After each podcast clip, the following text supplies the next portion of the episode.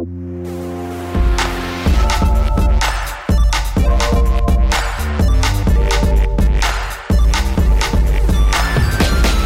Ihr hört Rush, den Gaming-Podcast von Giga Games und Detector FM. Wir nehmen Spiele ernst und sprechen in dieser Folge über zwei Spiele, die relativ unterschiedlich sind. Einmal natürlich über Marvels äh, Spider-Man für die PS4.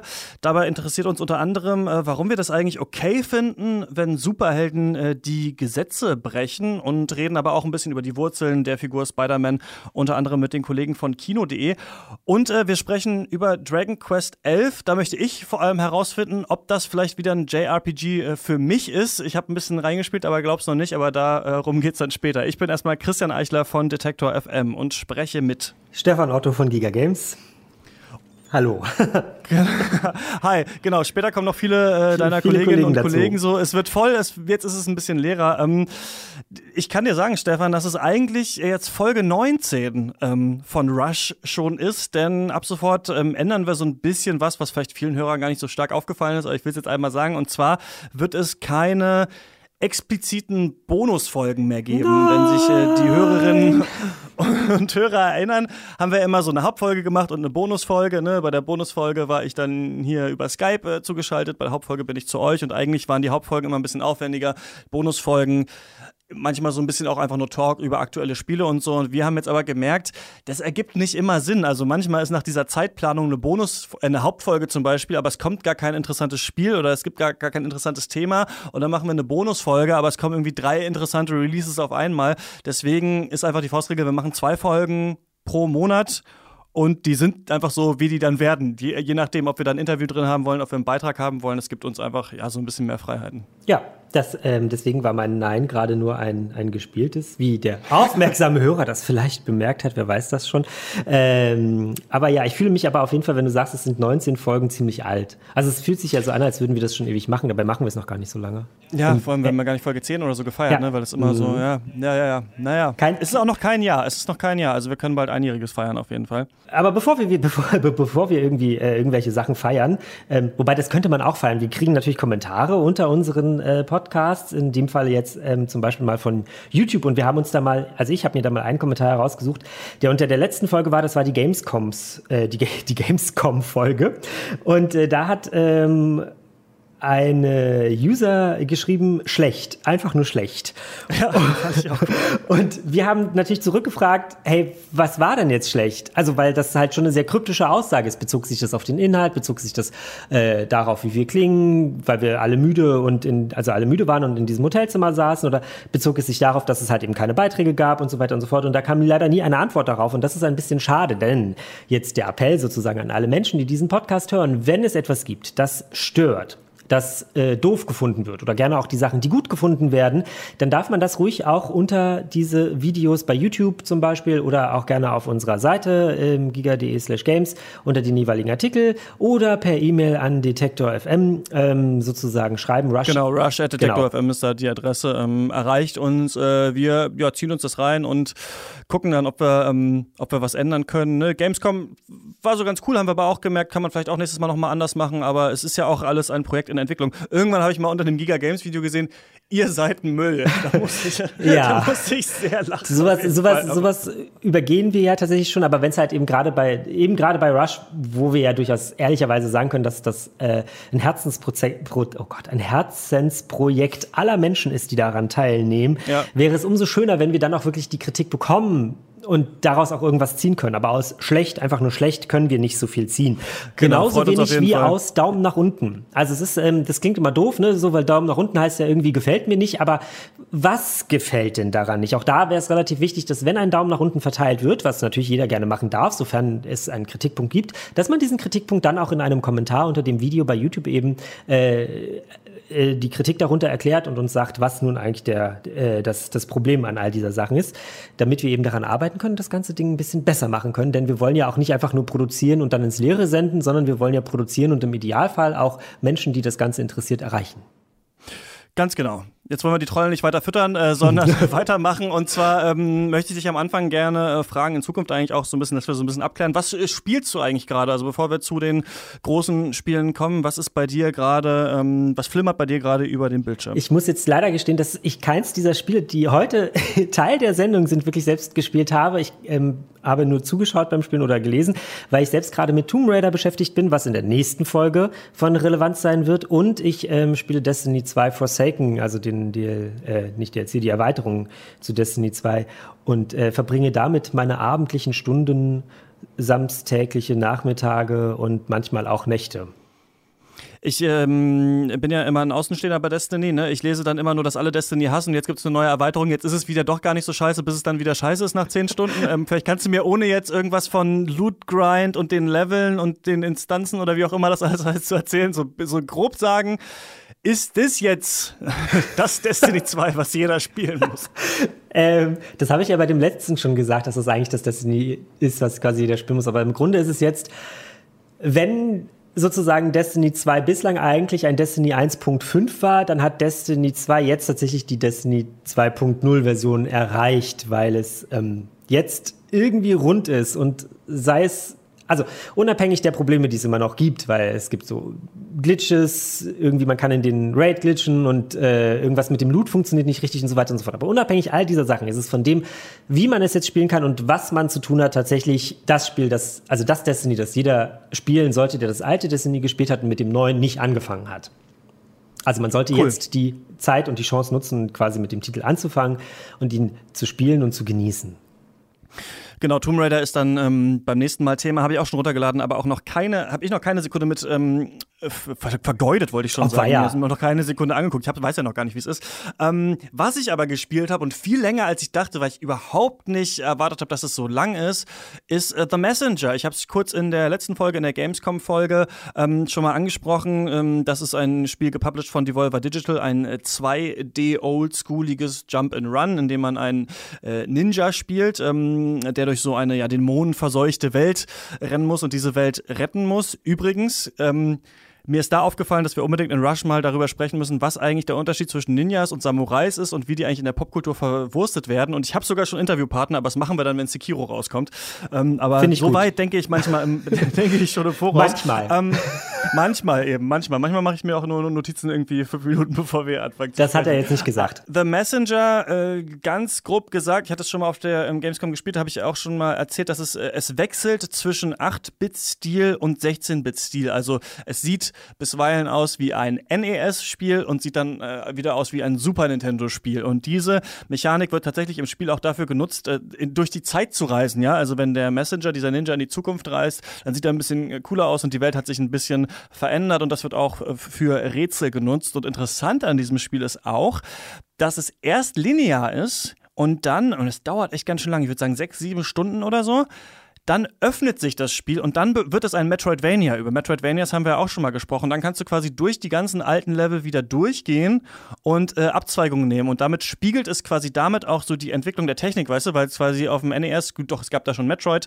aber nicht so viele Metroidvanias gab und dann später eben schon da wird es ein bisschen schlechter dann an dieser Stelle, weil man sehr viel backtracken muss, weil sich das Leveldesign nicht immer ganz gut dafür eignet, nochmal durchzugehen. Aber es hat eben die coole Eigenschaft, dass sich doch die komplette Welt auf eine Art nochmal geändert hat, weil man diese Zeitsprünge dann machen kann. Ne? Also vorher ist es quasi nur 8-Bit und dann nach sechs Stunden kannst du wieder zurückgehen und kannst immer so hin und her wechseln. Und das ist was, habe ich mir eigentlich auch immer gewünscht bei so Metroidvanias. Probleme daran sind, dass der Soundtrack ultra nervig ist. Also das Gedüdel nach einer Zeit kann man echt viel schwer Ist das nicht auch so typisch für so ein NES oder SNES-Spiel? Ist es, aber manchmal denke ich, dass die aktuellen, also so neuere Entwickler, wenn die sich daran trauen, manchmal so ein bisschen übertreiben, so, dass manchmal ein bisschen schlimmer wird. Also das sind so ein paar Themes, die man irgendwann wirklich nicht mehr ähm, hören kann.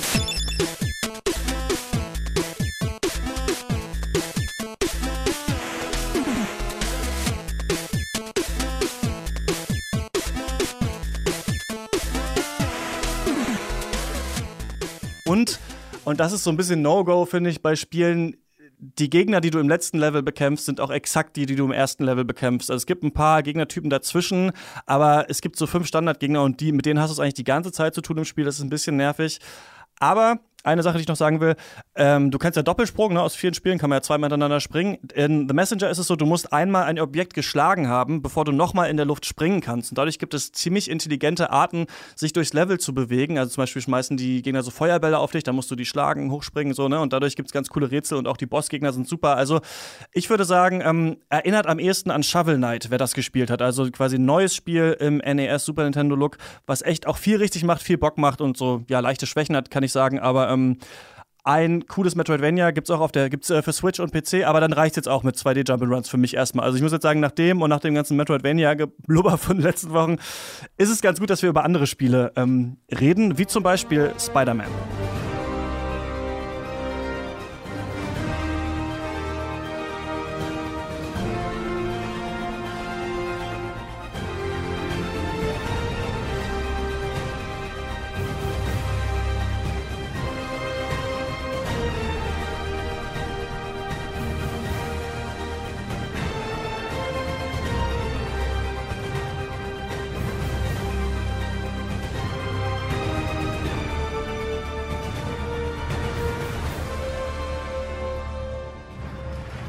Ja, und äh, eine Besonderheit bei diesem Spider-Man ist, dass das Spiel ja quasi äh, nur ein Teil eines ganzen Universums ist, das da aus Comics, aus äh, Büchern, aus Serien und aus Filmen und halt eben Merchandise besteht.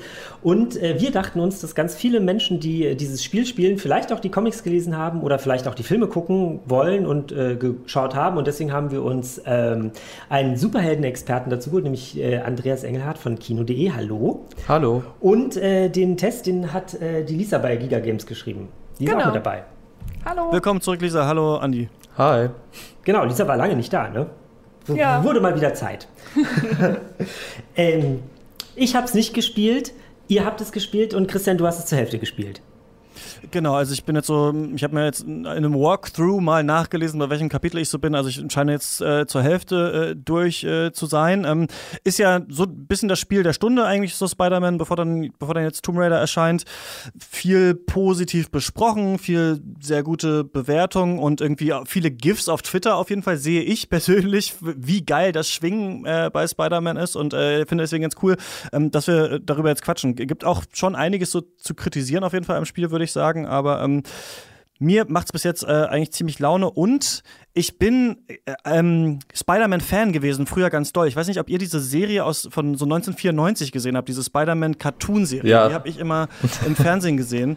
Und äh, das war für mich so äh, äh, die erste Berührung auch so mit Superhelden eigentlich so richtig. Und da kamen wirklich auch schon alle vor, ne? Die Sinister Six, da waren sogar die X-Men, die Avengers in irgendwelchen Folgen drin. Also es hat, die hat so vier Staffeln und da äh, gibt's eigentlich schon alles.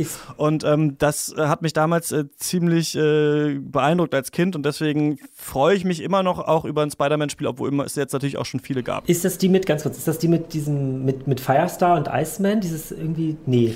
Nee, das ist noch was, das ist Spider-Man and his, weiß ich nicht, Happy Friends. Happy True Friends, dann ist das andere. Genau, die ist glaube ich noch ein bisschen. Aber die habe ich, hab ich gesehen. Und fand Spider-Man eigentlich immer doof, aber egal. Also in der Serie fand ich ihn doof. Ich muss ja aufpassen, was ich sage. Ich fand ihn in der Serie doof. Spider-Man und seine außergewöhnlichen Freunde ah, hieß, die auf jeden Fall okay. auf, hieß die auf jeden Fall auf Deutsch. Kommt, geil, ich habe mich nicht mehr daran erinnert, bis sie jetzt, äh, bis jetzt äh, rausgekommen sind. Ja, ähm, Andi, erzähl du doch mal, als Mann vom, vom Kinofach, wie gefällt dir das Spiel?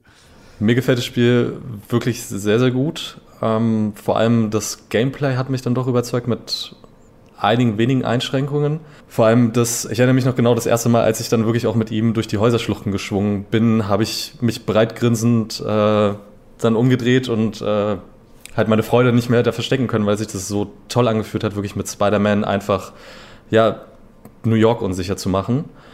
Oder eben sicher. Ja. Stimmt, das ist beim Superhelden wahrscheinlich eigentlich die bessere Formulierung. ja. Mhm von der Narrative her, auf die man als Filmmensch ja dann doch immer noch so ein bisschen guckt, zwei Minus insgesamt vielleicht. Und sechs ist das Beste? Nein. Ja. ja, Schweizer System. Nein, natürlich sechs schlecht. Also äh, eine, eine gute Erzählung, sagen wir es mal so, insgesamt. Mit auch hier leichten Abzügen.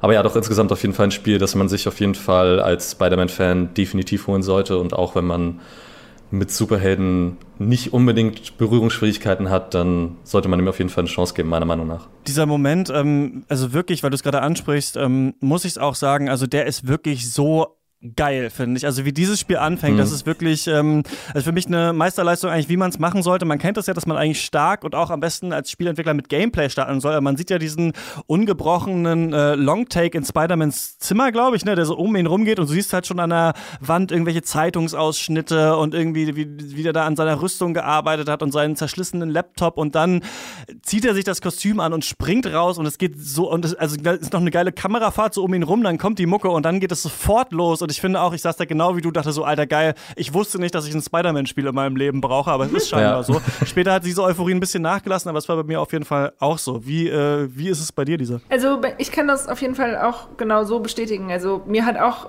das so viel Spaß gemacht, durch die Stadt zu schwingen, das ein bisschen zu erkunden. Normalerweise muss ich dazu sagen, bin ich überhaupt kein Open-World-Fan.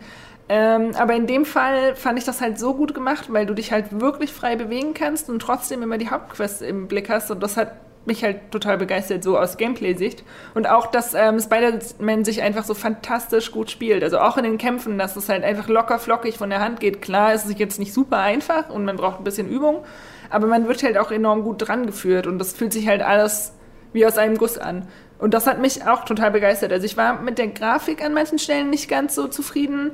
Äh, die Story hat mich jetzt nicht wirklich begeistert. Also die Charaktere hingegen schon wieder, also die waren ganz cool geschrieben, aber so der große Zusammenhang hat mir halt irgendwie so gefehlt. Aber insgesamt halt gerade vom Gameplay war es eine super Erfahrung. Und für alle, die es interessiert, wie mich zum Beispiel, wie ist denn jetzt die Story in diesem Spiel? Also ich weiß ja bislang nur, wenn ich jetzt mit meinem Wissen, ich habe es natürlich auf der E3, habe ich irgendwie, konnte ich schon mal so durch die Stadt schwingen und so weiter und so fort. Aber mhm. ich habe wenn ich jetzt sozusagen zurückblicke, außer den, den Test von Lisa und diverse andere Artikel, die ich dazu natürlich lesen muss und möchte, mich nicht mit der Story auseinandergesetzt. Wie ist die denn? Was passiert? Und wo bin ich überhaupt angesiedelt? Der Spider-Man ist älter, also äh, äh, Peter Parker. Ist genau, älter, ist er ist, glaube ich, 23 am Anfang des Spiels oder genau. dann auch am Ende. Es vergeht ja nicht so wahnsinnig mhm. viel Zeit. Und seit acht Jahren Spider-Man, wenn ich das jetzt noch richtig ja. im Kopf habe. Also wir beginnen nicht mit der typischen allseits bekannten Origin-Story, also der, der Ursprung, Entstehungsgeschichte von Spider-Man, sondern er ist eben etabliert. Er hatte schon erste Berührungspunkte mit der Polizei, mit allen eigentlich bekannten Bösewichten soweit, mit wenigen Ausnahmen. Und auch seine Beziehung zu Mary Jane hat schon Höhen und Tiefen durchlebt. Also genau, und äh, ich möchte jetzt halt auch nicht so viel von der Story an sich äh, spoilern. Aber es geht auf jeden Fall darum, dass ähm, Spider-Man im Groben ähm, seine schon etablierte Tätigkeit als Superheld jetzt auch mit seinen erwachsenen Tätigkeiten, nenne ich es jetzt mal, ähm, vereinbaren muss. Das heißt, er muss halt trotzdem noch oder sich jetzt wieder mehr um seine sozialen Kontakte kümmern zu äh, ähm, MJ, also Mary Jane, und ähm, aber auch zu Tante May. Äh, also im Spiel wird so ein bisschen thematisiert, dass das so ein bisschen schwierig unter den Hut zu bringen ist. Außerdem hat er jetzt auch einen richtigen Job, nenne ich es mal. Also er ist nicht nur Superheld, sondern inzwischen auch Wissenschaftler und versucht in dem Spiel halt alles unter einen Hut ähm, zu bringen. Und dann geht natürlich ganz viel schief. Also dann kommen neue Bösewichte auf, alte kommen wieder zurück und er muss gegen alle antreten und ähm, die Stadt retten. Genau, also von dem her ist es eigentlich eine relativ klassische Superheldengeschichte, auch wenn sie später angesiedelt ist als die meisten, die halt aktuell erzählt werden. Genau. Mhm. Ich hatte ja viel gelesen, dass diese Beziehung, die Peter Parker da zu Mary Jane hat, dass sie sehr erwachsen dargestellt ist, dass die ähm, toll gespielt ist. Ich habe jetzt natürlich nur einen Teil äh, davon bisher gesehen. Es ist sehr gut gespielt, finde ich, das, um das einmal zu sagen. Also wirklich auch die Motion Cap Schauspieler machen ihre Sache wirklich sehr gut, finde ich. Also es geht fast in so eine Uncharted-Richtung, finde ich. Nicht ganz, es ist nicht ganz auf diesem Level, aber es ist wirklich, wirklich hochqualitativ und es ist natürlich klar, es ist ein Spiel, was jetzt nur ähm, von Sony und Insomniac halt für die PlayStation gebaut wurde. Ne? Da erwartet man natürlich auch immer noch ein bisschen mehr, ne? wenn man nicht noch auf Xbox und PC und so rauskommen muss. Aber das hat mir wirklich sehr gut gefallen. Und du hast es gerade auch schon gesagt, Lisa, ne? die Story ist vielleicht gar nicht so spannend, aber die Charaktere holen es schon raus. Also es hm. wirkt immer sehr authentisch, es wirkt sehr toll gesprochen, toll gespielt. Ähm, geht denn diese Geschichte für euch noch irgendwann in eine interessante Richtung, auch mit Spider-Man und, und Mary Jane? Also kann ich mich da noch auf Sachen freuen oder ist es besonders erwachsen, ohne jetzt genau zu erzählen, was passiert? Mm, also nicht wirklich, also zumindest nicht in der Richtung. Es gab tatsächlich im Spiel einen Knackpunkt bei mir, aber das war in einer ganz anderen Beziehung und hat nichts mit MJ zu tun. Äh, da wurde es dann kurz nochmal spannend, aber insgesamt klappern sie, obwohl sie was anderes versprochen haben und was ich auch schade fand, äh, klappern sie die ganz gewöhnlichen Superhelden-Story hoch und tiefs ab. Also da passiert nicht wirklich viel Neues, vor allem nicht ähm, zwischenmenschlich. Zumindest nicht auf MJ bezogen, auf andere Charaktere vielleicht schon. Aber das möchte ich jetzt halt auch nicht verraten, weil sonst ist die Überraschung weg. Weil, also ich muss sagen, auch wenn ich da enttäuscht war, gerade bei der Beziehung zwischen Spider-Man und MJ, gab es halt andere Momente, die ich halt so nicht erwartet hätte und die es dann auch ein bisschen rausgeschlagen haben. Das waren nicht viele, das waren so zwei Momente, ja, äh, aber dafür waren die auch extrem gut. Wobei ich sagen muss, die Änderungen dazu hingehen, dass man eben sagt, sie sind, dass sie eben nicht zusammen sind am Anfang des Spiels. Ähm, das ist ja schon mal eine Änderung, die im Spider-Man-Universum an sich auch schon, ja, ich sag mal nicht eine Veränderung ist, weil diesen Status gab es ja durchaus auch öfter mal. Aber als Startpunkt des Spiels das auszuführen, fand ich wirklich gut, weil es eben, wie du schon angesprochen hattest, eine wirklich erwachsenere Geschichte zulässt, da sie eben damit umgehen müssen überhaupt erstmal und nicht eben, sie sind zusammen, sie müssen jetzt dieses Superheldenleben und Beziehung unter einen Hut kriegen, sondern sie müssen eben erstmal ein bisschen sich gegenseitig wieder abtasten, was genau empfinden wir jetzt eigentlich füreinander noch. Wie lässt sich das jetzt in das ich stelle die Frage jetzt ganz doof. Wie lässt sich das hm. in das Spider-Man-Universum einordnen? Es gab diese Filme mit ja. Tobey Maguire. Dann gab es die zwei Filme mit Andrew Garfield, die quasi ein Reboot der mhm. Serie waren, wo Mary Jane zum Beispiel ja auch nur ganz am Rande eine Rolle gespielt hat, wo es halt um seine allererste Freundin ging. Ähm, mir fällt der Name gerade. Gwen Stacy. Genau. Gwen Stacy. Ja, mhm. sorry. Genau. Kein Problem. Jetzt gab es dann wieder den quasi ein, ein, nochmal ein Reboot mit äh, Tom Holland. Die Hauptgeschichte, nämlich mhm. die Filme wurden gerebootet, damit sie bei den Avengers reinpassen. Und nun kommt dieses Spiel, was für mich als Außenstehender, der aber trotzdem so ein bisschen Ahnung davon hat und gerne die Avengers guckt und so weiter, ja so ein bisschen wirkt wie, das mussten sie jetzt halt einfach bringen, damit sie ein Spider-Man-Spiel haben. Naja, es ist ja so ein bisschen auch so, glaube ich, dass, dass einfach jetzt wir an einem Punkt sind, wo wir bei Comics schon, schon vor langer Zeit waren, eigentlich, dass es einfach ganz viele verschiedene Spider-Mans gibt und jetzt eben auch in Spielen und auch in Filmen langsam schon. Ne? Nicht immer alles natürlich parallel, sondern in Filmen auch immer dann nacheinander, wird immer nochmal gerebootet, aber man hat jetzt hier keinen Spider-Man genommen, genommen aus einem Filmfranchise, das wir jetzt so schon kannten. Also du kannst nicht, es ist jetzt nicht der Tom Holland Spider-Man, der hier weitergeht, sondern es ist eben quasi eine andere Version von Peter Parker, die 23 ist, jetzt schon irgendwie äh, ein bisschen älter, einen eigenen Job hat und so weiter und ein bisschen leicht andere Probleme irgendwie hat so. Aber es passt natürlich ein bisschen rein und ähm, es gibt so ein paar Gebäude und sowas, ne, aus, aus, aus diesem ganzen Marvel mhm. Cinematic Universe, ne? Also du siehst irgendwie dieses Haus von, von Doctor Strange und den Avengers Tower. Zumindest habe ich es auf Fotos gesehen. Ich bin noch nicht, ähm, im Spiel bin ich selber noch nicht äh, vorbeigesprungen. Ich war schon da, die gibt es beide im Spiel. Kann ich bestätigen. Genau, ich weiß jetzt nicht, ob sich quasi daraus auch anschließen könnte, dass es auch andere ähm, äh, Spiele noch geben könnte, die dann so ein Spiel-Cinematic Universe machen, weil ja Sony gehört ja auch Spider-Man. Ne? Also die, ja. die besitzen ja auch die Rechte dazu. Ich habe jetzt aber auch gelesen, dass Insomniac von Marvel gesagt wurde, ihr könnt jedes unserer Franchises nehmen. Also angeblich hatte der Insomniac Head hat das gesagt, also Insomniac ist das Studio, das jetzt dieses Spider-Man entwickelt hat für Sony.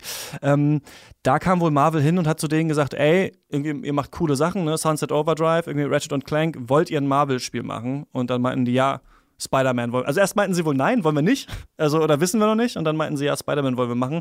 Also, ähm, keine Ahnung, aber so passt ein bisschen rein. Aber Andreas, verbessere mich gerne. Nö, das war schon sehr, sehr gut alles so. Ich würde ja nur gerne nochmal nachhaken, weil ich finde, das ist, glaube ich, der, der größte Pluspunkt auf einer narrativen Ebene, den ich diesem Spiel machen kann dass, er, dass das Spiel meiner Meinung nach ein Paradebeispiel dafür ist, wie man es schafft, eine Welt und Charaktere und auch eine Erzählung, die eigentlich jetzt vor allem auch durch die Filme allseits bekannt ist überall und jeder hat es mal irgendwo schon so im Groben gehört. Peter Parker wird eben von der Spinne gebissen und entwickelt dann seine Superkräfte und jade, jade, jade. Dass man das mit frischen Ansätzen versieht, die es so in den Comics in dieser Zusammenstellung insgesamt zumindest nicht gibt. Es gibt einzelne Ansätze und dergleichen und sie haben sich natürlich Inspiration von überall hergeholt.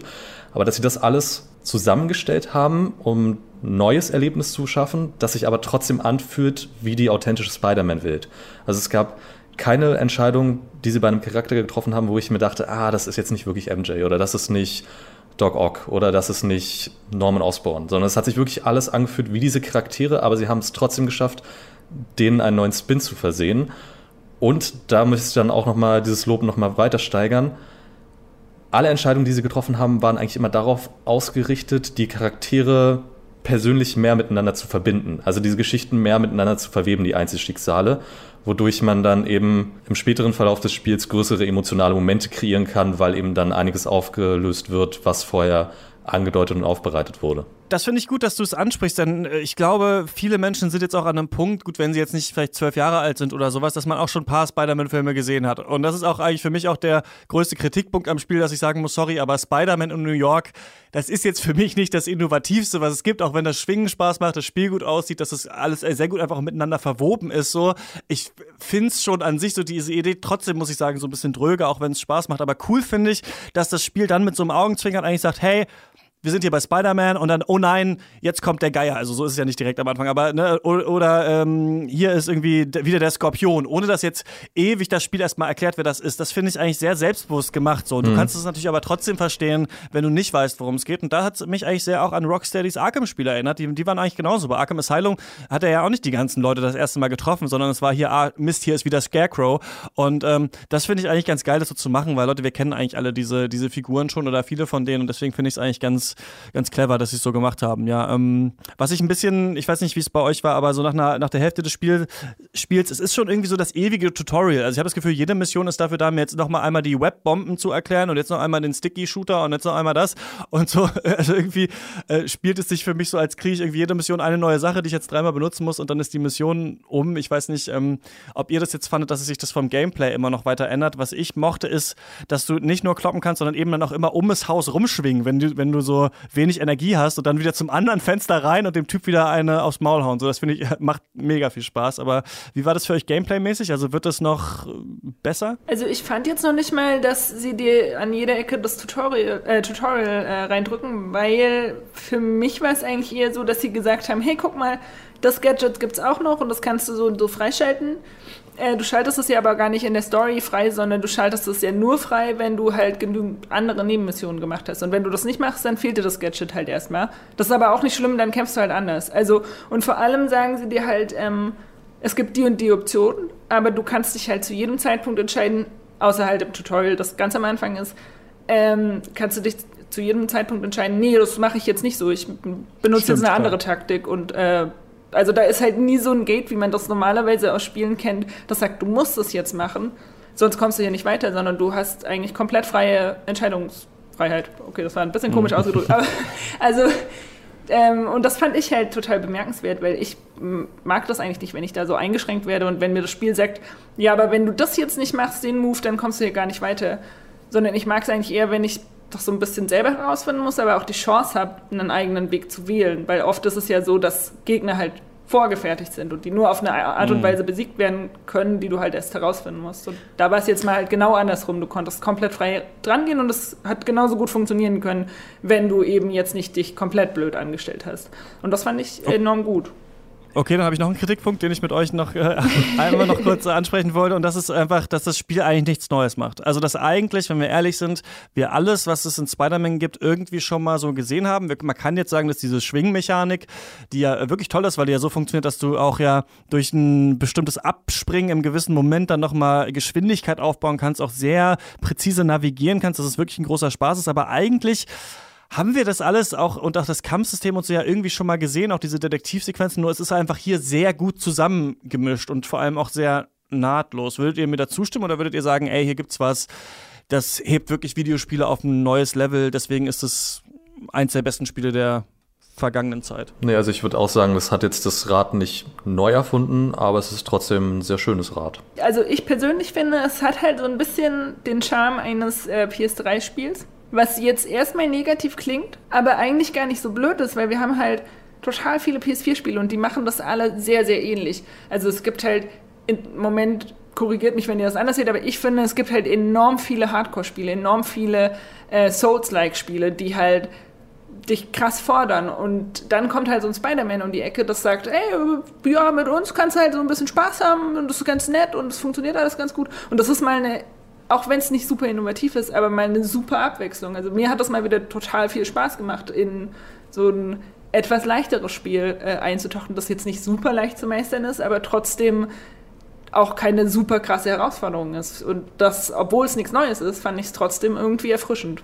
Und ich ja, muss noch, es ist wahrscheinlich oh, der, der Marvel-Blockbuster als Spiel, sagen, sagen wir es doch so. Es, ist, äh, nichts, äh, es erfindet das Rad nicht immer neu, aber es ist wirklich verdammt gutes Popcorn-Entertainment. Ähm, eine Sache, die ich mich äh, gefragt habe ähm, zum aktuellen Spider-Man, das ist eine Sache, es war ganz witzig, weil ich dachte, okay, wir reden über Spider-Man, da fällt mir jetzt gar nichts so hochtrabendes ein, irgendwas Politisches, was wir verhandeln können. Aber da lag ich falsch, denn mir ist was eingefallen. Und zwar die Frage, warum wir Superhelden eigentlich durchgehen lassen, wenn sie Gesetze brechen. Das klingt jetzt erstmal, muss man jetzt erstmal drüber nachdenken, aber es ist ja schon so, dass Spider-Man und auch Batman, aber vor allem auch Spider-Man jetzt in diesem Spiel Dinge tun, die ähm, nach amerikanischem Recht, aber natürlich auch nach deutschem Recht nicht erlaubt sind. Ne? Also sich zum Beispiel zu vermummen oder irgendwo einzubrechen oder mein Batman im Batmobil zu schnell zu fahren. Oder was es ja auch einfach gibt, auch hier in Spider-Man so Stealth.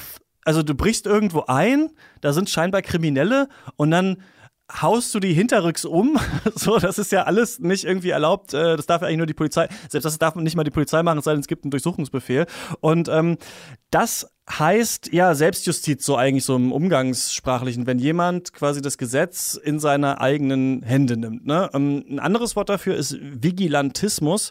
Das äh, kennt ihr vielleicht auch, wenn Masked Vigilantes heißen die auch die Superhelden auf Englisch. Und es gibt jemanden tatsächlich, der hier bei uns in Leipzig sitzt und dazu habilitiert hat zu dieser Frage, also zu äh, Vigilantismus. Denn wenn wir uns das mal anschauen, also Menschen, die so das Gesetz selbst in die Hand nehmen, die ähm, sich, die handeln, ohne dass die Polizei Polizei das erlaubt, das kann ja auch super gefährlich werden, ne? wie zum Beispiel so rechte Bürger werden oder so zeigen. Und deswegen ähm, habe ich mit Thomas Schmidt-Lux äh, genau über diese Frage gesprochen und das Gespräch hören wir jetzt. Wie bist du denn darauf gekommen, dich erstmal überhaupt mit diesem Thema zu beschäftigen? Hm, gute Frage.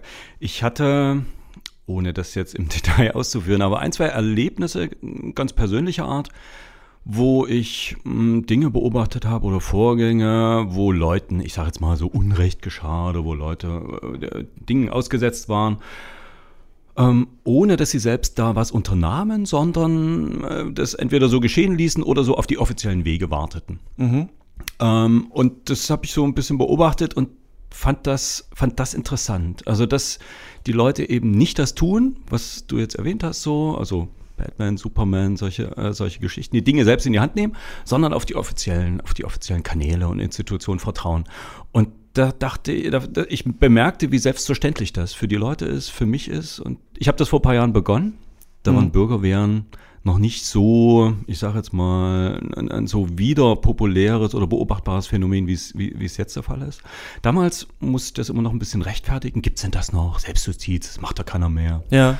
Ähm, aber selbst das fand ich interessant zu erklären, aber inzwischen merkt man in den letzten Jahren, naja, verschwunden ist das natürlich nicht und es ist auch nie endgültig aus der Welt geschafft. So bin ich eigentlich dazu gekommen, mich zu fragen, weshalb machen das Leute, aber weshalb machen es auch Leute nicht? Mhm. Mhm. Genau, weil darüber muss ich dann so nachdenken. Ne? Das ist ja, dass man immer mal wieder hört, so vom Bürgerwehren von Leuten, die durch die Straße ziehen, die sagen, wir wollen das ähm, Gesetz selbst in die Hand nehmen, ob dann die Ziele, die die verfolgen, wirklich irgendwie nachvollziehbar sind jetzt für einen oder nicht. Aber dass es das irgendwie gibt und dass da irgendwie so eine ähm, Parallele ist. Was für ähm, Gruppen hast du da so beobachtet? Weil du hast ja auch wirklich mit Leuten gesprochen, auch mhm. aus Bürgerwehren und so mhm. weiter. Erzähl doch mal. Ja, ich habe das ist natürlich nicht so einfach, weil die Gruppen normalerweise nicht lange existieren. Man muss eigentlich, wenn sich so eine Gruppe gründet, wenn man von irgendeiner Gruppe irgendwo liest oder was davon erfährt, muss man gleich hinfahren. Weil normalerweise existieren die, naja, vielleicht ein paar Wochen und dann lösen die es wieder auf, weil das alles ziemlich anstrengend ist. Nachts, was machen die? Die gehen, also ich habe mir Gruppen im Grenzgebiet angeschaut am Anfang, so zum polnisch-tschechisch-deutschen Grenzgebiet. Mhm.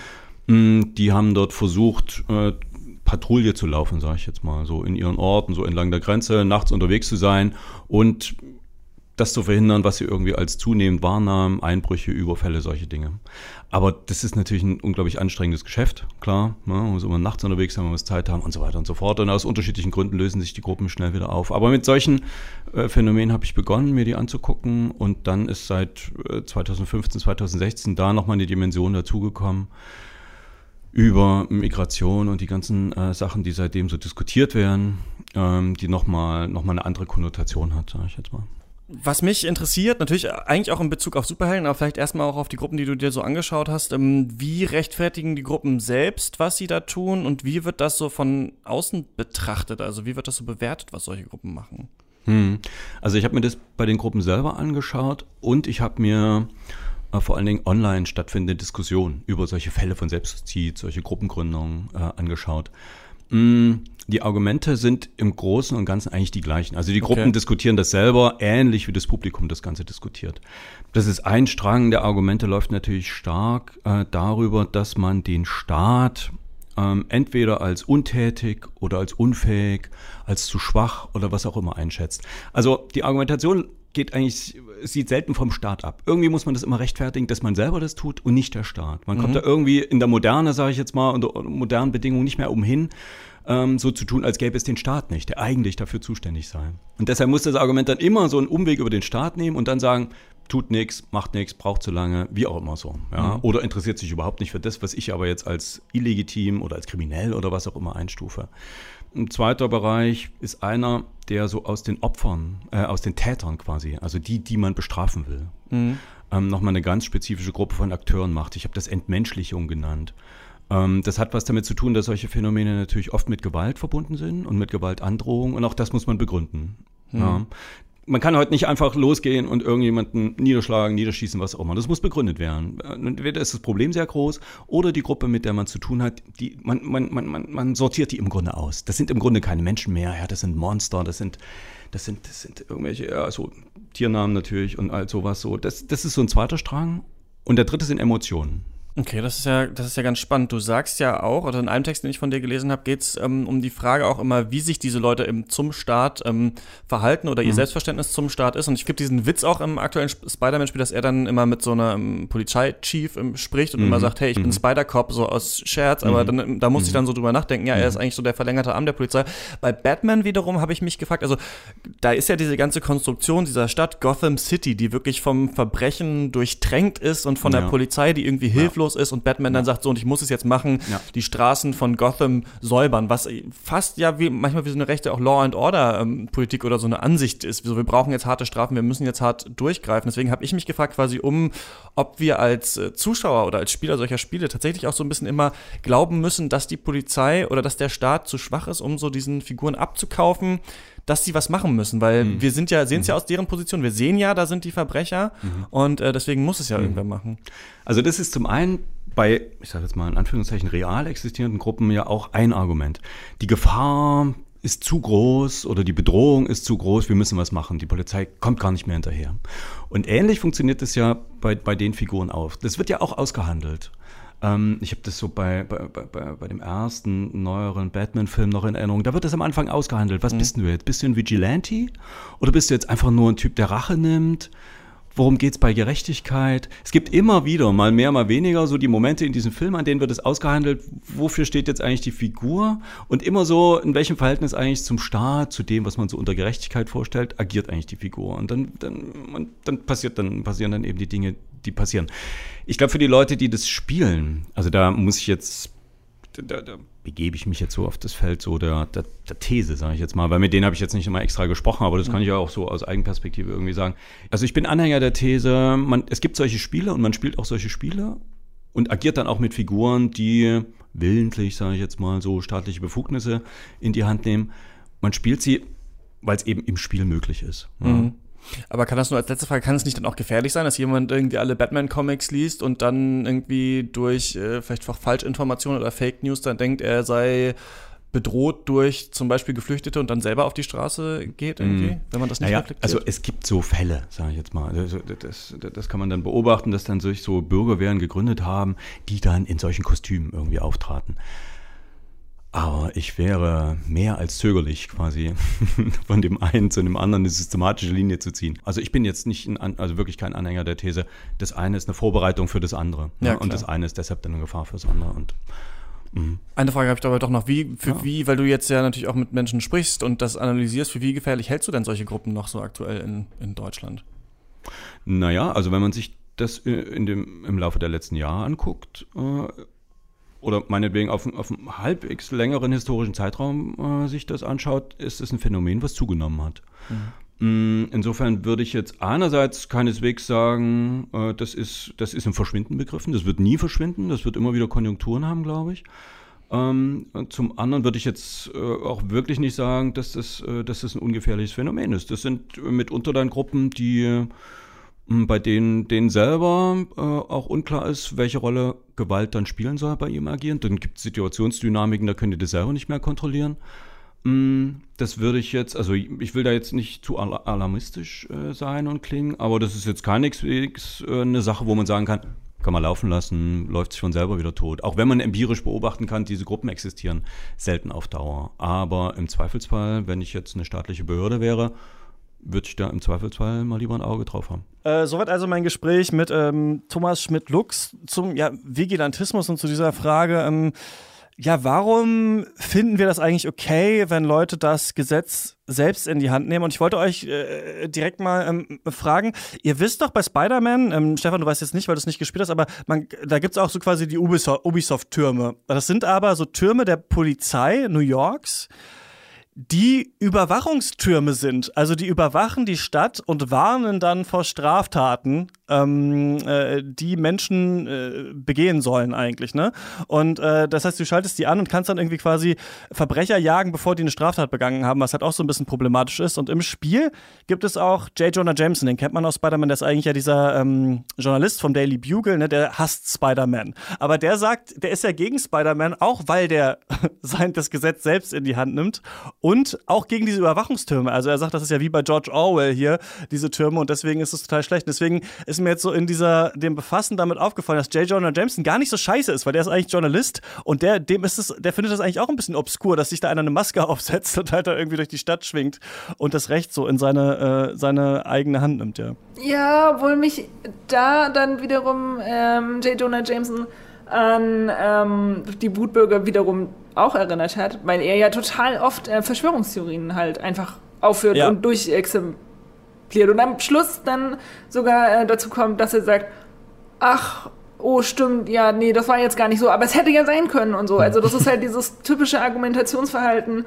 äh, von ähm, so, ja, Schwierig, ja, ja, ja. Also mich hat er auch sehr, sehr stark an äh, Alex ja. Jones erinnert von ja. Infowars, der genauso ähnlich vorgeht, was wahrscheinlich auch daran lag, dass jetzt hier Jane Jonah Jameson vom Daily Bugle eben weggenommen haben und er jetzt eben diesen Podcast hat oder diese Call-In-Show, keine Ahnung, wie man genau das bezeichnen möchte, oder diese Radioshow, das wäre wahrscheinlich die beste Bezeichnung.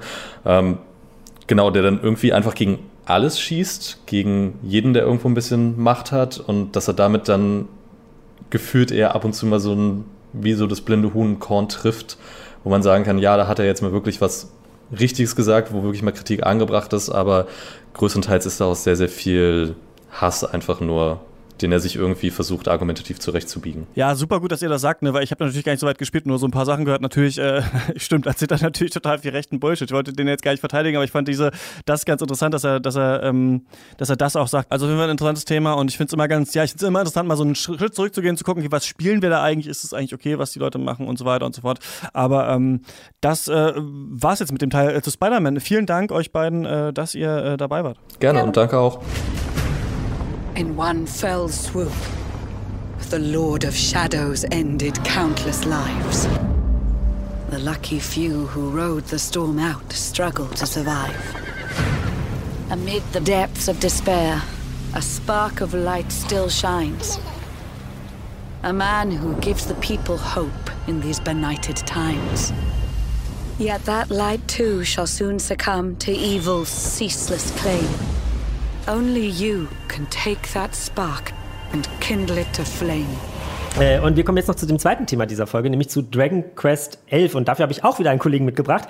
Das ist äh, der Christopher und der darf sich jetzt einfach mal selbst vorstellen. Ja, hallo, ich bin Christopher. Ich äh, bin seit dreieinhalb Jahren bei Giga, äh, schreibe da hauptsächlich Guides und habe bei Dragon Quest 11 aber auch den Test schreiben dürfen und äh, habe da jetzt bereits über 110 Stunden Spielzeit reingesteckt. Äh, hab noch nicht mal nachgeguckt. Was war, Christian, Krass. was ist dein letztes Spiel, bei dem du über 110 Stunden Spielzeit reingesteckt hast? Ähm, was war das denn? Nee, ich habe ich hab neulich gesehen, dass ich bei Breath of the Wild 70 habe und ich glaube, wenn ich wenn ich alle meine Dark Souls Runs zusammentue, dann sind es glaube ich auch vielleicht 200 Stunden oder sowas. Also, aber äh, also ich wüsste nicht, wann ich ein Spiel mal so lange gespielt habe. Und da bin ich auch super gespannt übrigens, dass wir jetzt über äh, JRPGs sprechen, denn mir ist aufgefallen, dass ich echt wenige JRPGs durchgespielt habe in meinem Leben. Also es gab immer irgendwie einen Grund, warum ich aufgehört habe. Als ich ein Jugendlicher war, war es noch, dass bei Final Fantasy VIII, dass ich vom Flohmarkt gekauft hatte, einfach die zweite Disc kaputt war. Sowas gab es auch in meinem Leben. Und dann hat man es halt natürlich nicht nochmal gekauft bekommen, sondern dann war das Spiel da einfach zu Ende.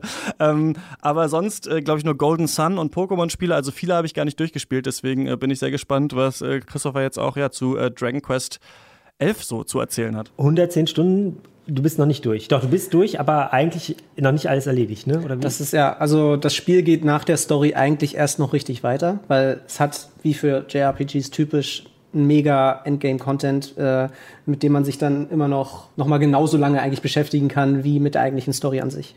Ich habe mich auch äh, an Dragon Quest 11 äh, rangewagt. Ich habe ein bisschen äh, den Anfang gespielt, aber das ist natürlich also das Spiel ist ewig lang. Ich habe zwei Stunden oder so gespielt. Und das muss ich jetzt sofort sagen. Also nichts, was ich hier sage, ist irgendwie äh, sagt etwas über das ganze Spiel. Aber ich kann ja trotzdem Christopher dir mal so ein bisschen schildern, wie so meine Erfahrung war oder was ich mir so gedacht habe. Und dann kannst du mir erzählen, wie sich das Spiel noch weiterentwickelt. Oder besser gesagt, ich sag mal, was ich so für Befürchtungen habe und du kannst mir erzählen, ähm, ob das so bleibt, ja. ob das anders wird. Also mein Problem an sich ein bisschen mit so japanischen Rollenspielen ist, dass die Charaktere so sehr schwarz schwatzhaft sind, also viel erzählen und das immer sehr viel klar, wir kennen das auch typisch japanisch oder so, aber immer so sehr übertrieben ist, sehr kindlich und dann die Leute, ah, da bist du wieder und jetzt, das ist der große Drache und es ist natürlich auch so ein bisschen so ein, auf eine Art auch ein Spiel für Kinder oder für jüngere Leute, aber ich fand das ein bisschen anstrengend und ich fand diese rundenbasierten Kämpfe schon am Anfang so ein bisschen dröge eigentlich und auch ein bisschen aus der Zeit gefallen. Und ich höre ja jetzt immer, dass natürlich, klar ist das aus der Zeit gefallen, weil es ja gerade so sein soll, wie die alten Dragon Quest-Spiele. Ich habe halt mit dieser Serie ähm, keine Vergangenheit. So für mich war das jetzt so das erste Spiel. Deswegen würde ich dich mal fragen wollen, ähm, ich habe viele Tests auch gelesen und viele schwärmen ja wirklich vor dem Spiel, aber so richtig habe ich bei keinem Test verstanden, was so toll daran ist. Kannst du mir vielleicht mal erzählen, wie dir die, die Story erstmal gefallen hat? Denn die scheint ja irgendwie toll zu sein, aber ich habe nicht ganz verstanden, Warum eigentlich? Ja, die Story ist also, was du sagtest zu diesen äh, Geschichten, die da immer erzählt werden, das ist eigentlich typisch japanisch. Die werden immer sehr emotional aufgeladen, die sind kitschig, die sind sehr naiv, sehr, sehr simpel oft. Dennoch wird eigentlich ein Konstrukt gespannt innerhalb dieses Spiels, was man am Anfang noch gar nicht erahnen kann und was sich wirklich, du denkst, okay, das Spiel wird jetzt, wird jetzt langsam dramatisch, bald ist es vorbei, aber dann geht es noch mal weiter und dann kommt noch mal ein Twist. Das ist jetzt nichts, was man äh, nicht schon mal gesehen hätte, aber das will, wie gesagt, Dragon Quest auch gar nicht sein. Dragon Quest ist ein sehr, eine sehr traditionelle Spielereihe, die von Beginn an darauf ausgelegt war, eigentlich den Spielern mit jedem Teil immer wieder quasi dieselben Elemente zu liefern und nur am, an der Spielmechanik an sich Feinschliff zu betreiben. Und deswegen äh, hat sich die Dragon Quest-Reihe nicht groß verändert über die Jahre, ist aber deswegen sehr beliebt und hat halt eine eingeschworene Fangemeinschaft, die gerade das mag. Also sie, sie wollen halt immer wieder äh, in eine Welt zurückkommen, in der sie sich halt auskennen, die sie mit jedem Teil lieben gelernt haben, mit der sie aufgewachsen sind ja, es ist halt nicht zu Unrecht in Japan, es ist die, die erfolgreichste Videospielreihe äh, überhaupt. Auch wenn Final Fantasy als Franchise erfolgreicher ist, aber hat auch weitaus mehr Ableger. Dragon Quest hat absolut seine Daseinsberechtigung dort und äh, der erste Teil erschien, glaube ich, 1986 und äh, der äh, Erfinder Yuji Horii, der ist noch bis heute mit seinem Team aus äh, Akira Toriyama, den man ja aus Dragon Ball kennt, der ja die, das Charakterdesign macht, und dem äh, Komponisten bis heute haben die, das letzte Sagen sind äh, quasi die Lead Director und äh, steuern das Spiel äh, bis heute. Und es basiert eigentlich immer noch auf dieser selben Mechanik von damals, eben nur äh, feingeschliffen bis heute. Ist das jetzt eine Geschichte, die äh, sozusagen, ich habe Dragon mhm. Quest auch nicht gespielt. Ist das eine Geschichte, die jetzt quasi jeder Teil aufeinander aufbaut? Und, oder, ähm, also, ja, die was passiert da? Also die ersten drei Teile damals waren eine Trilogie, die zweiten drei Teile, also vier bis sechs, waren dann äh, so noch so eine lose Trilogie, aber seit dem siebten Teil ist die äh, Geschichte, steht jede Dragon Quest Teil eigentlich für sich.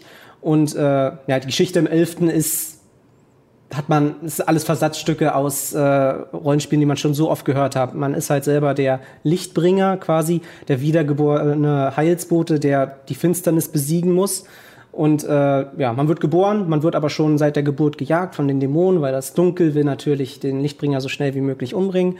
Dann wächst man woanders auf. Dann, äh, wenn man volljährig ist, dann, okay, dann wird man sein, an sein Schicksal herangeführt, begibt sich auf eine große Reise, um die Finsternis äh, zu besiegen. Das ist, äh, das klingt jetzt mal nicht so spannend für die Leute, die jetzt schon viele Spiele gespielt haben oder Filme geguckt haben. Aber es ist eigentlich nicht so sehr die Art, wie die Geschichte ist, sondern, also was die Geschichte ist, sondern wie sie erzählt wird, wie sie präsentiert wird. Und äh, da macht Dragon Quest eigentlich niemandem so schnell was vor, weil es halt unglaublich viel Liebe zum Detail beweist und äh, am Ende es doch immer schafft, den Spieler vielleicht nicht zu überraschen, ihn dann aber trotzdem immer noch ein Stück weit zu berühren und ein Stück weit äh, ja, mitzunehmen. Wenn ich fies wäre, könnte ich jetzt sagen, es klingt aber im Grunde ja so wie jedes andere japanische Rollenspiel. Also man könnte jetzt auch sagen, es, es klingt irgendwie ja. so ein bisschen wie irgendein so Final Fantasy. Also warum soll ich jetzt das spielen, das andere aber vielleicht nicht oder mhm. lieber das und Final Fantasy. Da würde ich mich auch direkt mal an, anschließen, weil ähm, ich jetzt auch, ähm, also höre, dass es sehr liebevoll ist und so weiter. Ähm, und ich mich aber frage, welches, also irgendeins muss ich ja jetzt mal spielen. So Nino Kuni, da hat was nicht geklappt, dass ich das äh, dieses Jahr gespielt habe. Um Octopath Traveler habe ich einen Bogen gemacht, weil ich gehört habe, dass es so krass repetitiv ist und auch am Ende die Stories eben nicht zusammenkommen. Bei Dragon Quest gibt es ja jetzt auch so Kritikpunkte, ne, dass der Soundtrack irgendwie nur MIDI, äh, MIDI-Files und sowas sind. Aber was würdest du denn jetzt sagen, Christopher? Äh, Persona 5, denke ich ja, ist wahrscheinlich das. Da höre ich jetzt 100 Stunden. Das ist halt auch mal ein Problem für mich, dass die Sachen so lang sind. Da kriege ich auch Schiss. Aber ähm, ja, warum jetzt das? Oder was würdest du sagen, welches, welches soll ich äh, mal spielen, wenn ich lange keins gespielt habe? Kurzer Einwurf: Nino Kuni 2. Jetzt darf Christopher. ja. Äh, also Persona 5 habe ich auch gespielt, weil ich auch super finde.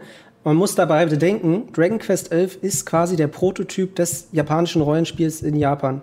Es ist quasi wirklich der Vater aller anderen Rollenspiele. Es hat so viele Einflüsse gehabt auf andere, also auf Persona, Shin, Megami Tensei und äh, auch Nino Kuni. Es ist, äh, es war damals der Versuch, quasi, äh, also der Entwickler Yuji Horii, der war sehr begeistert von äh, westlichen Rollenspielen wie äh, Ultima oder Wizardry.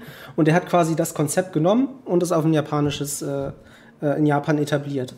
Wenn man mit diesem Wissen, also wenn, wenn man JRPGs liebt und man muss rundenbasierte, äh, rundenbasierte Kämpfe lieben, man muss ein Stück weit dieses, äh, ja, dieses kitschige, kindliche lieben, weil das ist einfach Dragon Quest. Das wird sich auch nie ändern und äh, es ist halt, äh, es hat, hat sich etabliert in Japan und äh, wenn du wenn du nicht so auf diese rundenbasierten äh, Kampfsysteme stehst, dann müsste man eher zu Final Fantasy gehen. Und Final Fantasy steht halt in einem krassen Gegensatz zu Dragonfest. Auch Final Fantasy hat mit jedem Teil quasi immer wieder Elemente wiederholt, aber versucht sich ein Stück weit auch immer selbst neu zu erfinden mit jedem Teil.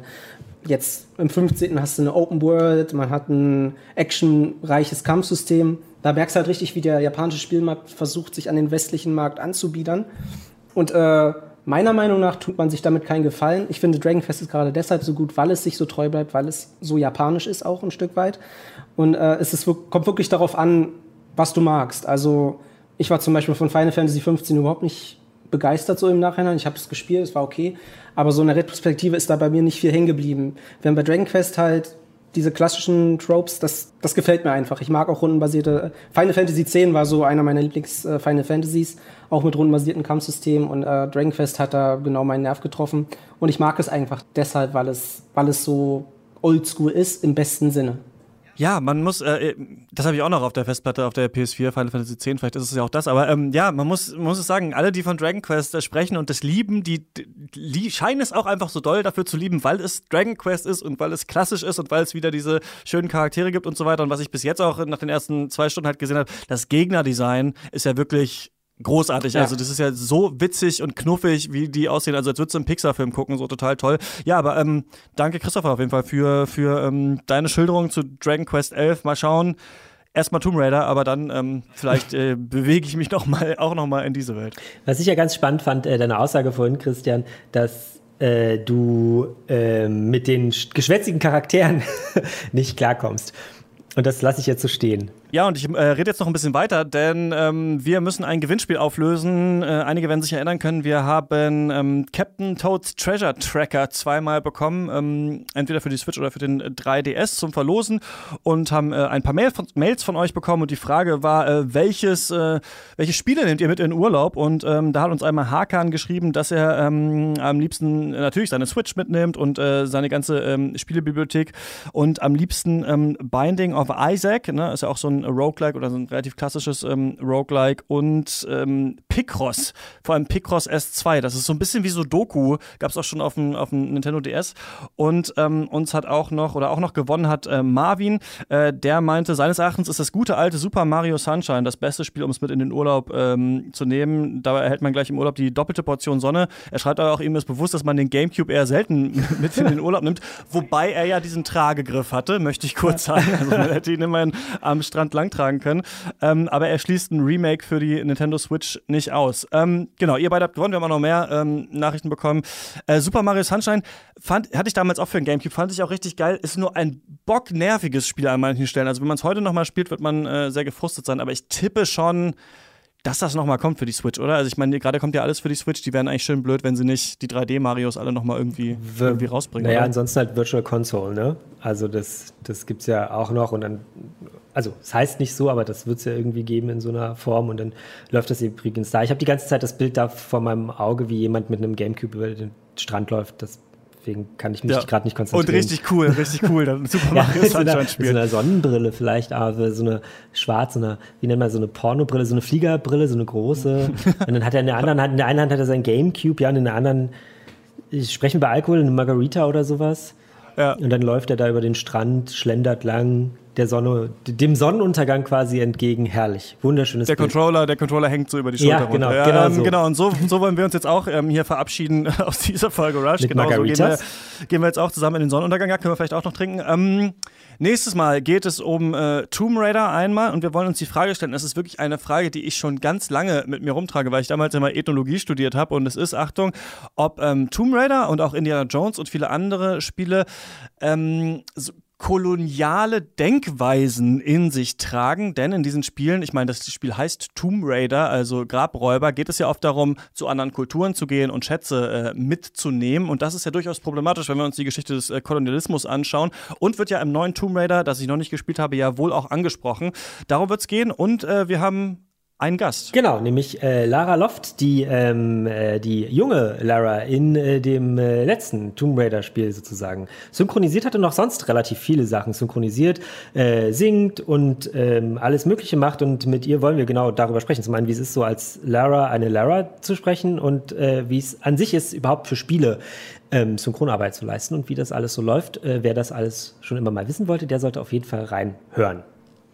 Genau, bis dahin kann man uns äh, kontaktieren, haben wir schon gesagt. Entweder einen Kommentar auf äh, YouTube dalassen oder bei euch auf der Seite äh, giga.de slash games oder uns eine Mail schreiben an rush at detector.fm. Gerne auch äh, Feedback und so weiter. Wir hören uns beim nächsten Mal wieder, Stefan. Das tun wir. Bis dahin, viel Spaß beim Spielen. Tschüss.